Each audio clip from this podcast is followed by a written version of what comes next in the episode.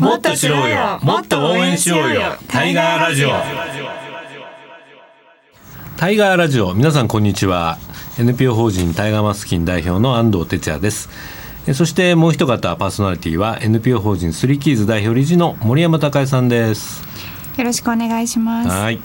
よいよ始まりましたねタイガーラジオ。始まりましたね。はいまあこの企画ちょっと僕半年前から考えたんですけども、はいはい。なんか一人でやるの寂しいなと思ってあーありがとうございます。あの森山さんにお声掛けしたんですけど、はい。うんどうですかこのマニアックな番組本当マニアックなのでどういう方がちょっと聞いてくださるのかなってドキドキもしてるんですけ一ど、応番組のコンセプトはね、はい。もっと知ってもっと応援しようよ社会的用語っていうことで、はい。まあ、社会的用語って今日初めて聞いたリスナーの方もいらっしゃるかと思うんですけどもね、まあ、児童養護施設等で暮らしている子どもたちの、えーまあ、社会的な応援っていうのをねあのはい僕ら仕事でもやってるんですけども、まあ、こういうことをあの一般の人にもっと広く分かりやすく伝えたいなと思って、この「タイガーラジオね」始めてみたいんですけれども。はい、そうですね。ぜひいろんな人にそうですね。聞いてほしいです。森山さんもね、まあ、あの常日頃から施設でいろいろ活動されてますんであのいろんなことをこう教えてもらえたらなと思います。よろしくお願いします、はい、というわけで「タイガーラジオ」今日からスタートですけども、えー番組ではリスナーの皆さんからのメッセージやリクエストも受付中です。え児童養護施設でね暮らす子どもたちやあの職員の皆さんからのお便りなんかもお待ちしております。FM 西東京のホームページのバナーからお願いします。あツイッターからのつぶやきやフェイスブックでのコメントも受付中です。ツイッターはハッシュタグシャープ84に FM をつけてつぶやいてください。フェイスブックをご利用の方はタイガーラジオで検索していいねを押してから投稿ください。えーそれではね森山さんタイガーラジオいよいよスタートですけども、はい。えー楽しくやっていきましょう。そうですね。はい。じゃあよろしくお願いします。この番組は NPO 法人タイガーマスク基金の提供でお送りいたします。タイガーマスク基金は社会的養護が必要な子ども若者に支援を行い社会で活躍する人材を育成するとともにこの問題の根本解決を図ることを目的とする NPO です詳しくはインターネットからタイガーマスク基金で検索してください。はい、というわけでタイガーラジオ FM 西東京からお届けしていますけれどもここからはあのタイガートピックスということで、社会的用語に関するニュースをねご紹介したいというふうに思っています、えー今日はですね第1回目にもかかわらず、スペシャルゲストに来ていただきました、えーご紹介したいと思います、えー清瀬市の児童養護施設子どもの家施設長の早川聡さんですこんにちははい、こんにちは。よろしくお願いします。ご無沙汰してますはい、一年ぶりぐらいかな。そうですね。はいお元気そうで。はい。はい。えー森山さんも早川さんは前から、そうですね、はいもう本当にこの業界では知らない方はいらっしゃらないぐらい、そうなんそんなことはない。でもねあの、僕もいろいろあのタイガーマスク金の勉強会にも来てもらったりしましてね、教えていただいてますけども、えー、羽子さん今日はあの、まあ、4月になってね、はい。ちょっとあの子供を取り巻くいろんな法律や制度も変わってきたので、はい。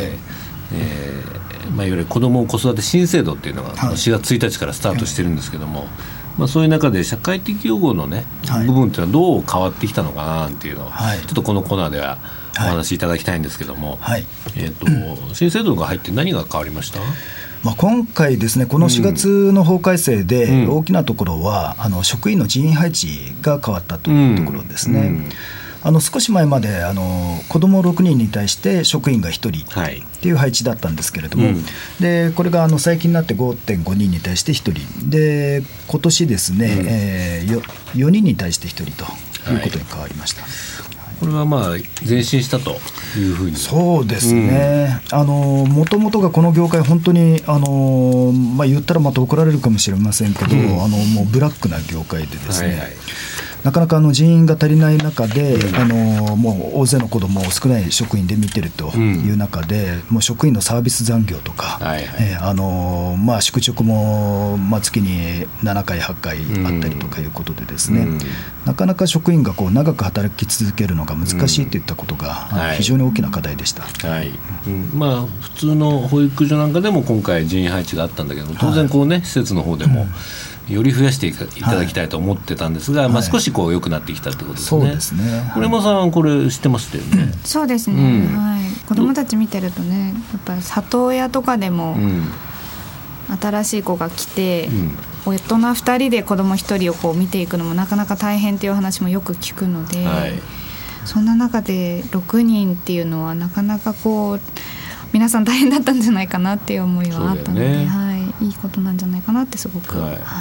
まあ、全要教の要望目標水準なんかは本当は0歳2歳では1対1ぐらいだもんね、そうですね、うはい。んまあ、普通考えればそういうが当たり前なんだろうけどまあそうですね,、よね。赤ちゃんは一人しか見れないですよね。うん。まあ、国家予算的には少し、あのね、進んだということで、まあこれあとはだ都道府県やその各法人施設なんかで、まあ、どういうふうにこう運営していくかということですけど、はい。なんか早川さんの施設ではどうですか？増えて。そうですね。私のところはあのたまたまですねあの、まあ、ちょっと先走ったというか、うん。まあ、変わるだろうという予測のもとにもう去年ぐらいから余計にあの余計って言ったらよくないんですが、あの基準以上にですね職員採用していたあそので。うですか、うんだから比較的スムーズに対応できるかなという感じはしますが、うん。ただほとんどの施設がですね、まあ、これ公表されたのがこの前の1月なんで,、うん。で1月になって今度の4月から配置基準変わるよって言われても、そこから採用始めるわけですね。そうなんですよね。そこからじゃもう間に合わないっていうところが大変です、ね、まだ実際は増えてないところもあるわけですね。ほとんどがそうじゃないですかね。そうですか。だからこれ何年かかけてなんとか人員確保をして、うん。それで対応していくっていうのが実情になるかなと思いますね。そうか、うんもう職員の方はどうですか？反応というかうんまだだから実感のないところが多いんじゃないですかね。でまあ、私のいる施設ではですねあの去年から人は増えて、うん。でまあ、一部助かったという声がありますけど、うん。ただこれもあの人増えたら増えたでですね、うん。あのまあ良くも悪くもというかあのすぐに職員はもう慣れてでこの人数でやるのが当たり前っていう形にはなるんで。はいでやっぱり子どものためにしたいことってもう果てしないんでね、うん。人が増えたからそれでじゃあ楽になるかっていうと、はい。一概にそうも言えないですよね。あそっか。え人が増えてこうまたシフトも細分化されてくるとーそうですね。結局子供一人に関わる時間も減っちゃうという人もいるわけですね。まあそうですね。ん。なるほど、まあ、まずでも量的には少しこう増えてきたんだそうですね。ただそれに質が伴っていくかどうかっていうそうですね。ことなのかしらね。はいわかりました、まあね、この新制度、うん、あの今後も、ね、見守っていきたいと思います。あともう一つあの、まあ、昨今から、ね、あの小規模化の動きっていうのがはい。持続施設あるんですけれども、はい。これについてあの現在進みつつある、まあ、現状とねうん早川さん感じるなんかこう問題点というか課題みたいなのあります、はいあの児童養護施設はあの、まあ、これも専門の言葉になっちゃいますが、あの代謝性って大きな校舎の舎って書いて代謝っていうんですが、あの代謝性っていうのはですねあの20人以上の子どもがうん。一つの生活ユニットで暮らすという規模なんですね、はい。でこれが全国的に見るとまだ半数を占めているという状況なんですね。うん。で、まあ、照射照射性というのは12人以下うん。の小規模で子供が12人いるのが小規模なのかっていうのは私は甚だ疑問なんですけれども。ファミリーホームなんかは6人ですよね。ファミリーホームは6人ですね、うんだから、あのーそうですね今国が進めてるのはその照射性の中でも、うん。えー小規模グループケアといって、はい。6人から8人うん。の子供を養育するのが小規模グループケアというふうに言っていて、うん。でそれをですね、あのーまあえー、全ての施設で実現しましょうと、うん。平成41年までに。41年。ということを掲げてるわけですね。はい。うんで私が今あの勤めている施設ではですねその小規模化っていうのはあのもう22年前には完了している施設で、そういった意味ではあの国が標榜しているところをあの先頭を切って実現してきた施設ではあるんですけれども、まあ、それは私があのいない時に、うん。まだ着任する前にもうやっていたことなんで、うん。私が頑張ったわけではないんですけれども。うんただ一方でですねあの私がいる施設もそうなんですが小規模化することで、うん。結局あの宿直要員とかね各ユニットにしあの宿直要員泊まる人をね立てないといけないんで,、はい。でそうすると結局照射化すればするほど勤務時間は増える。宿直の回数が増える。はいはい。ということで職員の労働負担が逆にどんどん増えていくんですね。うん。でそういったことで職員の定着率が下がるっていう問題がありますね。なるほどそれは子供の家ではある程度こう、まあ、長年かけてバランス取ってきたって感じですか？うんでもそうですね。子供の家でも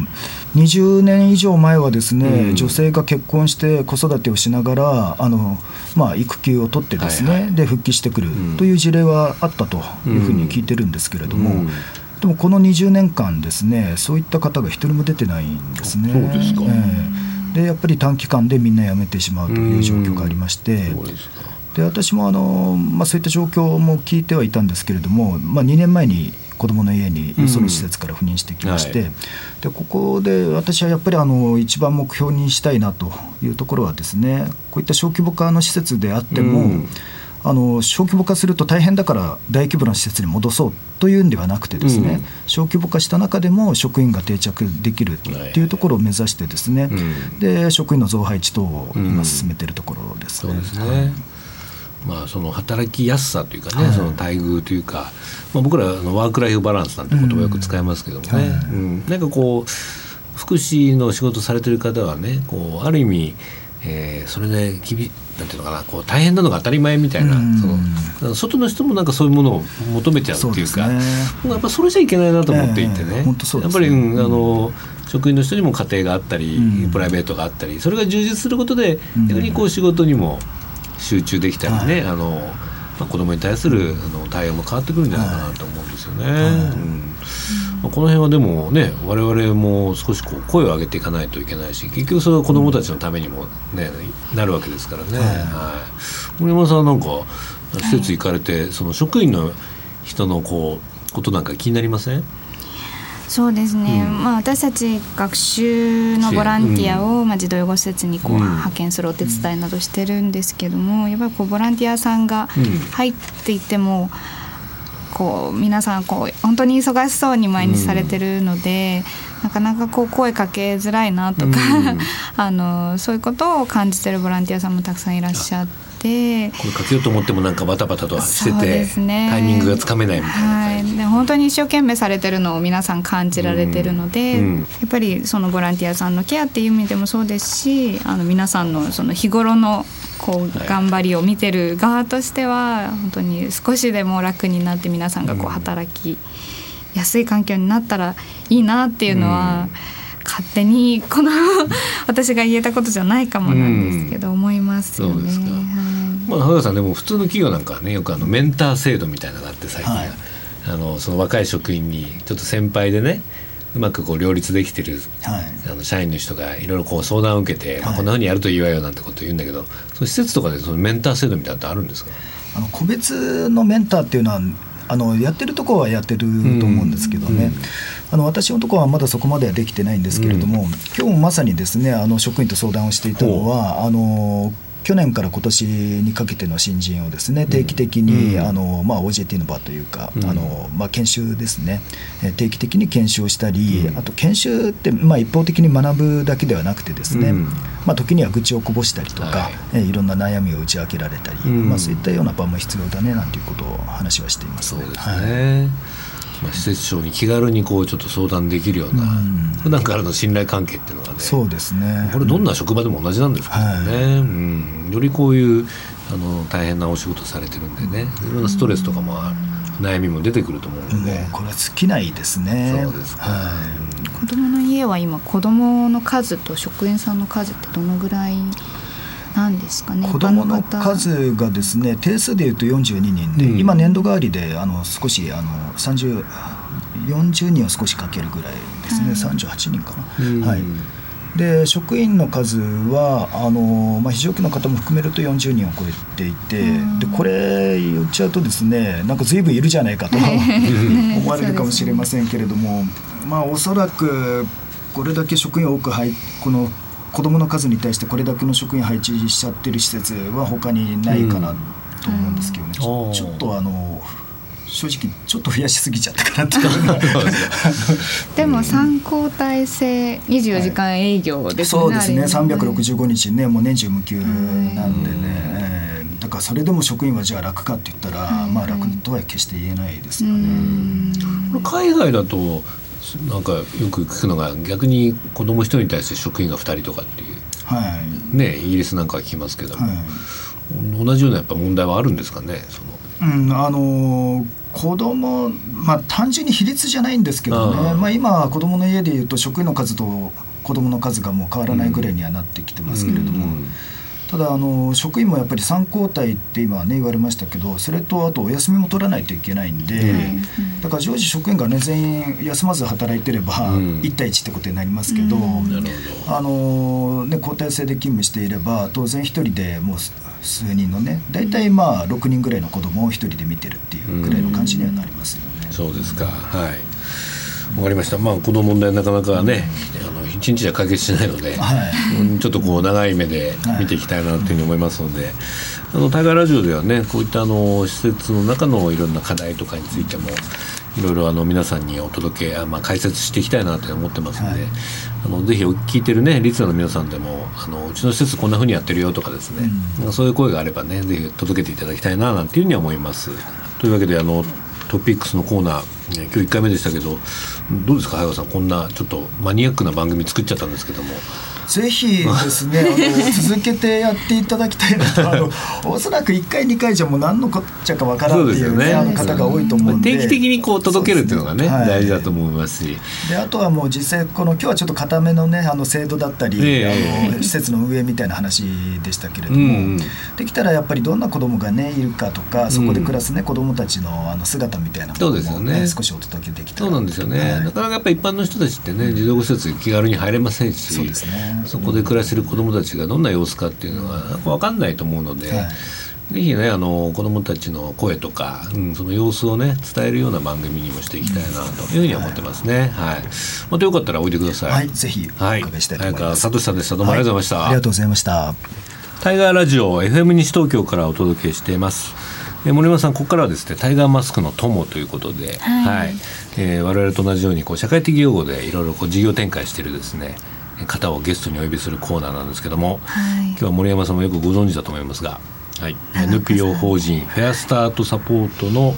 代表長岡哲平さんにお越しいただきました。こんにちは。こんにちは。はい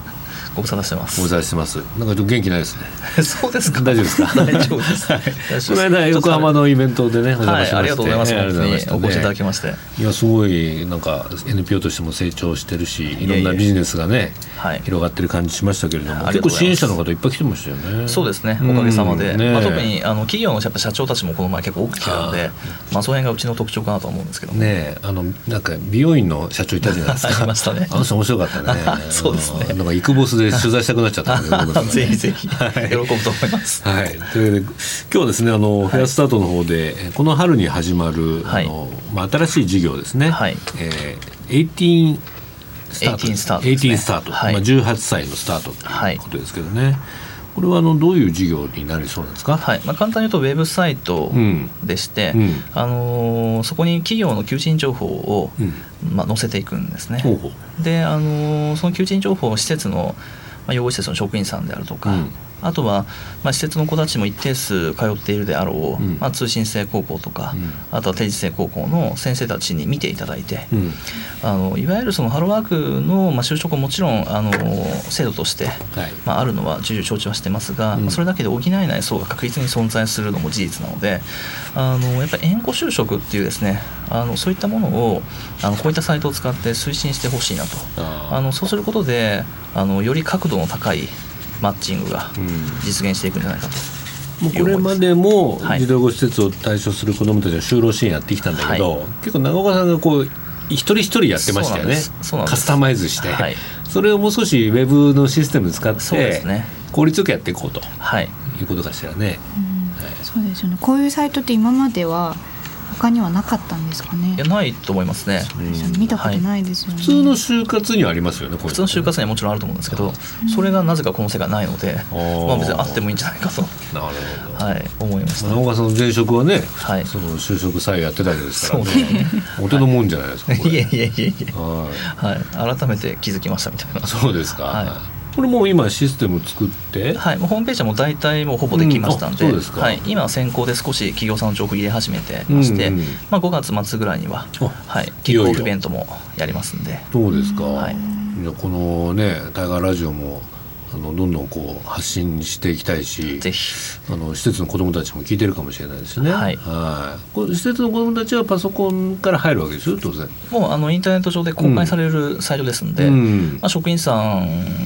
まあ、通じて、うん、まあ、パソコン使わせてもらえたりすれば、うん、まあ、見れると思いますし、まあ、もちろんスマホでも見れちゃうので、まあ、子どもたちも見ようと思えば見れてしまいますね。こうなんか条件検索みたいなのをかけて、はい、自分に合うそうですね、まあ、仕事の、はい、職種とか、うん、あとは勤務地とかから選べるようになってますんでまあ、自分のエリアに近い会社とか、うん、あとは仕事の内容ですね、うん、その辺であの調べてもらえたらいいなと思ってます。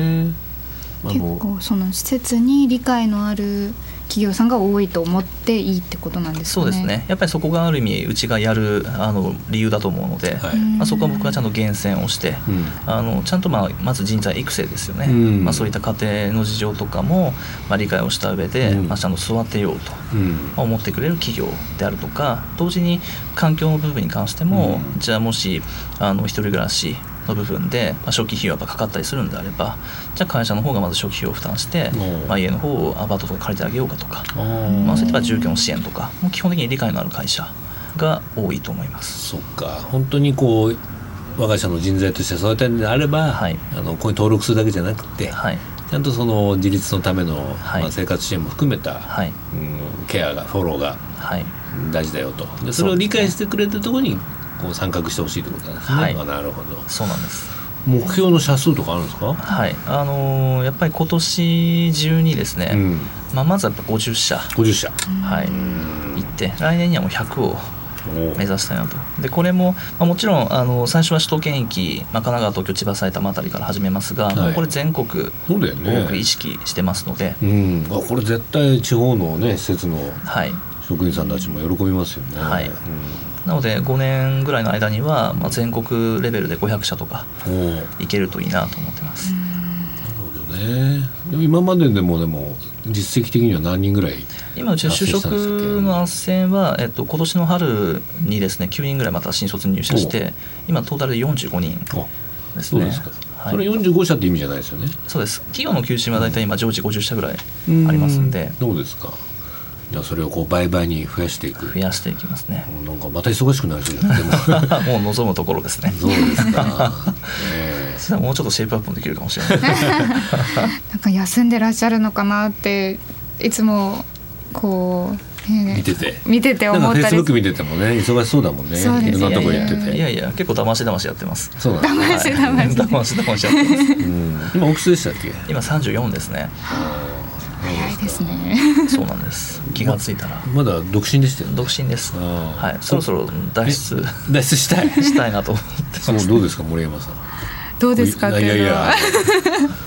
結構ほらファザリング的にはね、はい。はい、直さんなんかいいパパになるんじゃないかなと思うん本当に子供好きそうな。好きな人でいないよね、はい、この仕事って、ね、はい。ね。何がネックなんですかね。いやいや。やっぱこの授業でもっと儲かるようになればもっと勇気も出るかなみたいなところは。やっぱりねこの業界の課題で、課題でもあるし 特に男性はねこう家族持つと養わなきゃみたいなのがあるんでね、はい、まあでもこの18スタートがね、はい、こうブレイクスルーできれば。そうなんです、うん、もうこれも完全にもうシャンをかけて。シャンをかけて、はい。まあ、僕僕の結婚も長岡さんの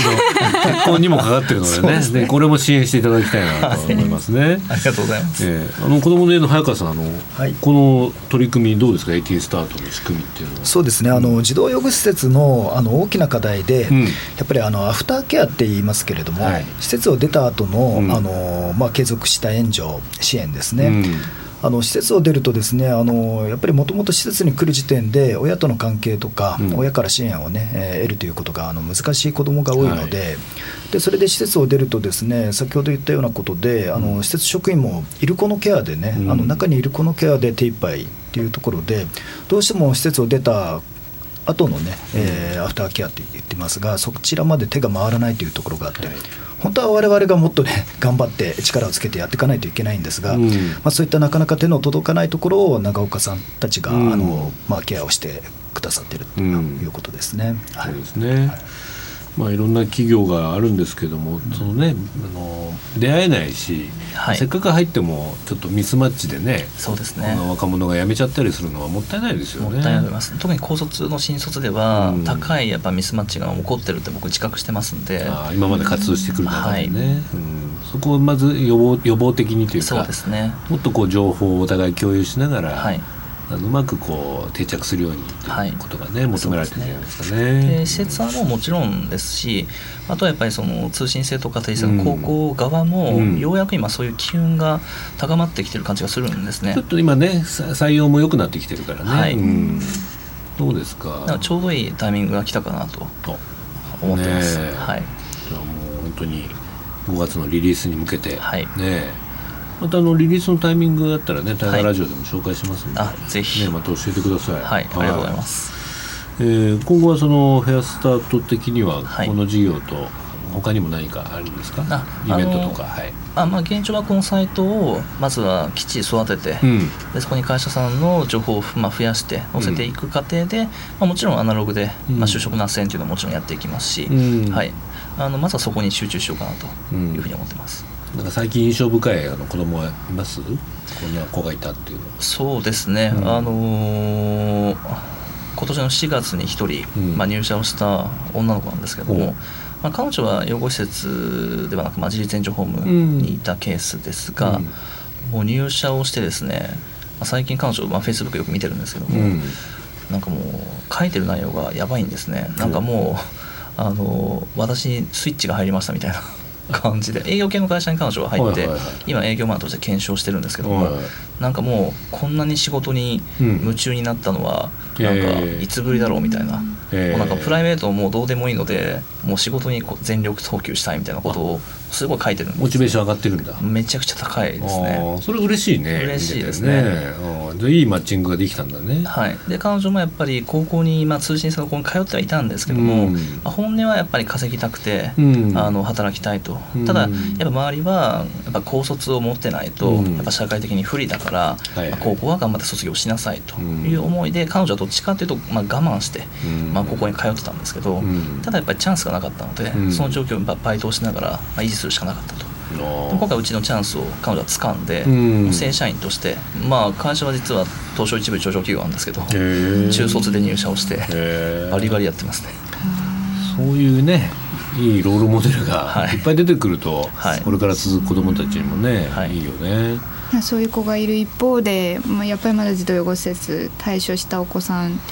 4割が確か1年未満で辞めてしまうっていう、はい、まあ、現状もあると思うんですけど、うんはい、そのなんかこうなんでかっていうのは何か感じられてると思ってあります表面的なんだと思うんです、うん、でハローワークのあの就職の仕組みも、まあ、見てて非常に課題意識を持つんですけども結局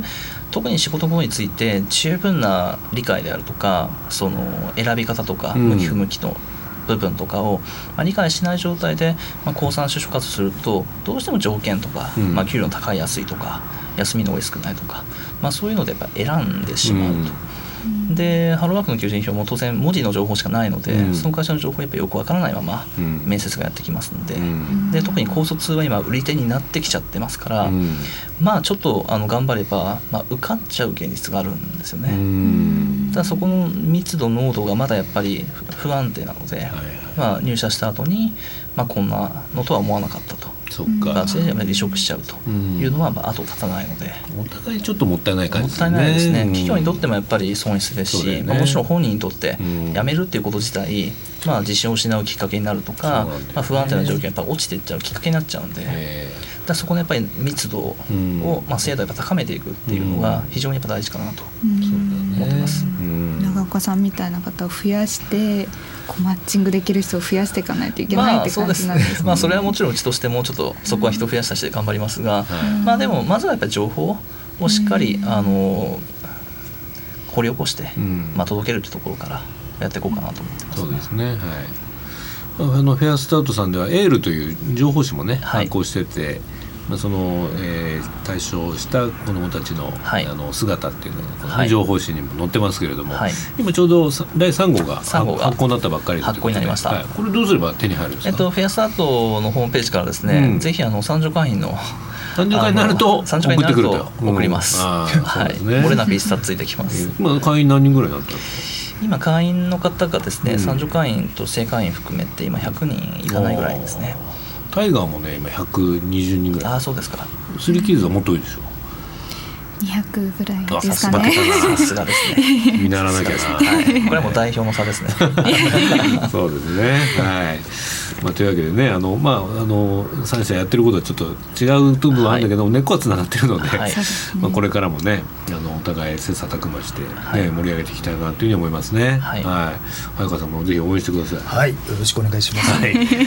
というわけで今日の、えー、タイガーマスクの友のゲストは NPO 法人フェアスタートサポート代表の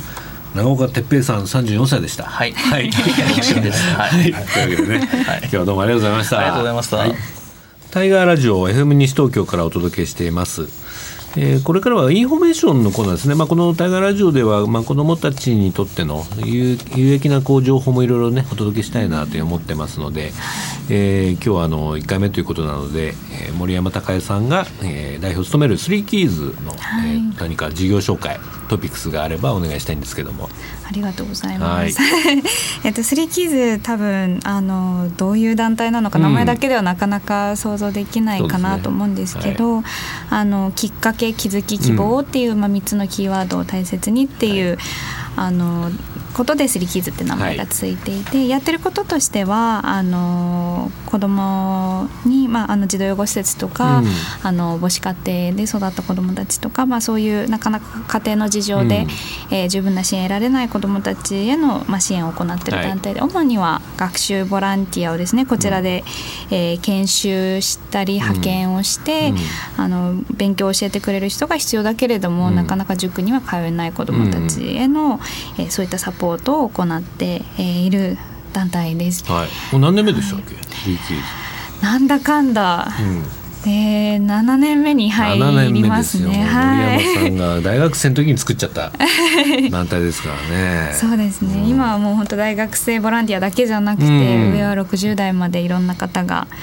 家庭教師として、ね、はい、うん、やっていただいてるんですけども、はい、最近の何かトピックスありますか、はい、そうですね。あのうちで初めてちょっとチャリティー T シャツたるものを作ることになりまして。ちょっと待って。T シャツを買うと、はい、その一部がうちの運営費に。なり子どもたちのそういう学習支援に活用されるっていう取り組みなんですけど、T シャツ自分でデザインしたんですか？いやあの企業さんの方でちょっとこちらはこうこういうのがいいなっていうのだけお伝えして、はいはい、もうプロにちょっとお任せしちゃってるんですけど。そういうことやってる会社あるよね、はい、今ねそうなんですよ。いろんな社会事業のとこと組んでね、はい、ちょっと増えてきて最近そういう企業さんも、はいはい、はい、それで。いつから販売ですか？えー、と4月20日から発売が始まって、うん、この放送がある26日今日が本当に発売最終日なんですけれども。4月20日から26日1週間だけの限定販売、はい、限定販売なんです。これはちょっと急いで買ってもらわないといけないですね、はい、そうなんです。私たちもちょっと初めてなので、どれぐらいの方がこういうまた寄付とは違った形で参加いただけるのかちょっとドキドキしてるんですけども、うん、そうですね、はい、まあでも何かしたいっていう人はいっぱいいるんでねそうですね、うん、こういう、まあ、割と簡単に、参画できる仕組みっていっぱいあればいいなと思うし、まあ、タイガーマスキンでもね、まあ、自動販売機とかやってるんで、はいはい。まあ、手軽にこう社会貢献っていうのはいいんじゃないかなと思いますけどね。そうですね、うん、ぜひちょっとプレゼントとか、関心のある方はねこれから T シャツの季節ですから、はい、そうですね、ね、パーカーとかもあるんです。パーカーカバンとかも。パーカーいくら？パーカーはちょっと高い。5200円ぐらいなんですけど。じゃあぜひ早川さん買ってあげてください はい。もちろんねこれはスリーキーズのホームページにも載ってるわけですね、ホームページでもはい、はい、お知らせしてますのでぜひ。なんかねフェイスブック、ツイッターでも発信すると思いますので、はい、ね、関心ある方はねなんかそれを着てちょっと私こういうの応援してるんだとか、まあ、ホワイトバンドじゃないですけれども、ね、はい、コミュニケーション連帯意識みたいなのもできるかもしれないしね。はい、うん、ぜひぜひ僕も T シャツ集めてますんでじゃあ。あ、ね、本当です買いたいと思います。ありがとうございます、はい、で皆さんもスリーキーズのホームページでね、このチャリティー T シャツチャレンジしてみてください。はいありがとうございました。えっと僕のタイガーマスキーの方もですねちょっとお知らせがありましてえっと実はですねあの新聞のタブロイド版で、えー、名作漫画のタイガーマスクがねこの春復刻したというニュースがあります。これはあのスポーツ日本ですね。スポニチさんが、えー、タイガーマスキンとのコラボ企画ということでえー、漫画アルチーボということですね、まあ、1年間、えー、毎週週刊でこのタイガーマスクの博士さん昔これ見た僕らの、ね、そうですね。懐かしいですね本当に。漫画が、あのタブロイド紙サイズになってこう読めるということでね、この実はこの販売の売上の一部もタイガーマスキーに寄付さしていただけるということであの非常にありがたい企画なんですね。この復刻版タイガーマスクのお求めはお近くの毎日新聞販売店かフリーダイヤル0120-461210までお申し込みください。ぜひこの機会にねお読みいただき伊達直人と一緒に児童養護施設の子どもたちを応援してください。まあ僕ぐらいの世代やっぱ40代から50代ぐらいはね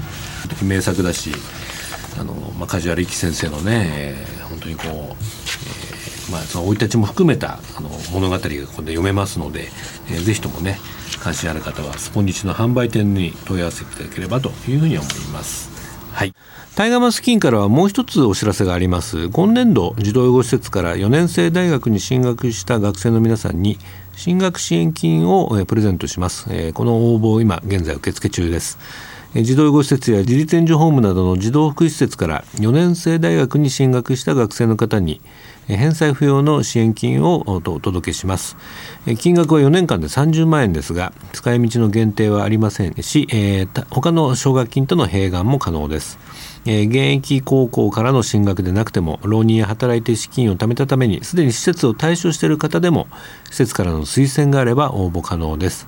応募受付は4月の末日までになってますのでまだとね1週間未満ありますのでぜひご応募ください。応募要項はタイガーマスキンのホームページに掲載していますのでこの機会にご覧になってどうぞご応募ください。